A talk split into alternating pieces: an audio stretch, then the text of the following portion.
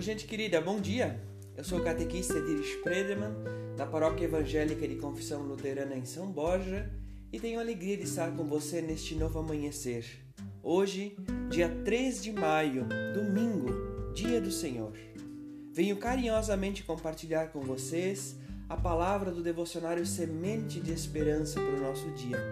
Hoje, elaborado pela Tânia Beatriz George, da cidade de 3 de Maio, aqui no Rio Grande do Sul. O texto bíblico que quer conduzir e orientar o nosso dia, o Salmo 104, o versículo 14. E assim nos diz o texto sagrado: Fazes crescer capim para o gado e verduras e cereais para as pessoas, que assim tiram da terra o seu alimento. E assim compartilho com vocês o texto elaborado pela Tânia, que diz assim: a Escola Bem Viver Caúna, inaugurado no dia 3 de maio de 2018, aniversário da cidade de 3 de maio, traz um projeto político-pedagógico inovador de educação no e para o campo. Ela se propõe a fazer o caminho inverso, cidade-campo uma escola fechada pelo governo do estado no final de 2017 foi assumido pelo município no início de 2018 com 98 alunos e alunas. Um espaço transformador e com um olhar para a diversidade, sustentabilidade e agroecologia. Uma área de 4 hectares de terra, somada à comunidade de Caúna, a escola se transformou num espaço de aprendizagem e de grandes aventuras. E não somente para os alunos e alunas. Nela, todos aprendem e ensinam. Há feiras para trocas de sementes crioulas.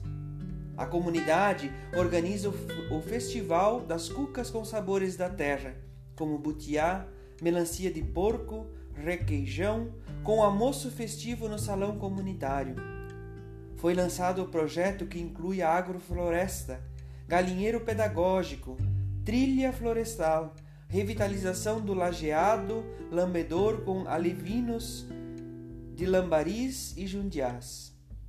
Essa escola que valoriza os saberes e sabores populares da agroecologia, as populações do campo, que valoriza as comunidades, estava ameaçado em fechar e desaparecer. Felizes as pessoas que têm fome e sede de fazer a vontade de Deus, porque eles e elas serão plenamente saciados. Que Deus guarde o seu dia, que ao longo desse nosso dia, passo a passo, a gente saiba olhar as necessidades que nós encontramos ao longo do caminho, respeitar as diferenças e perceber que em todos os cantos existem saberes e sabores a ser partilhados. Guarda o dia do Senhor. Hoje é domingo, o dia do descanso. Forte abraço. Deus te abençoe, abençoe o teu lar e a tua família.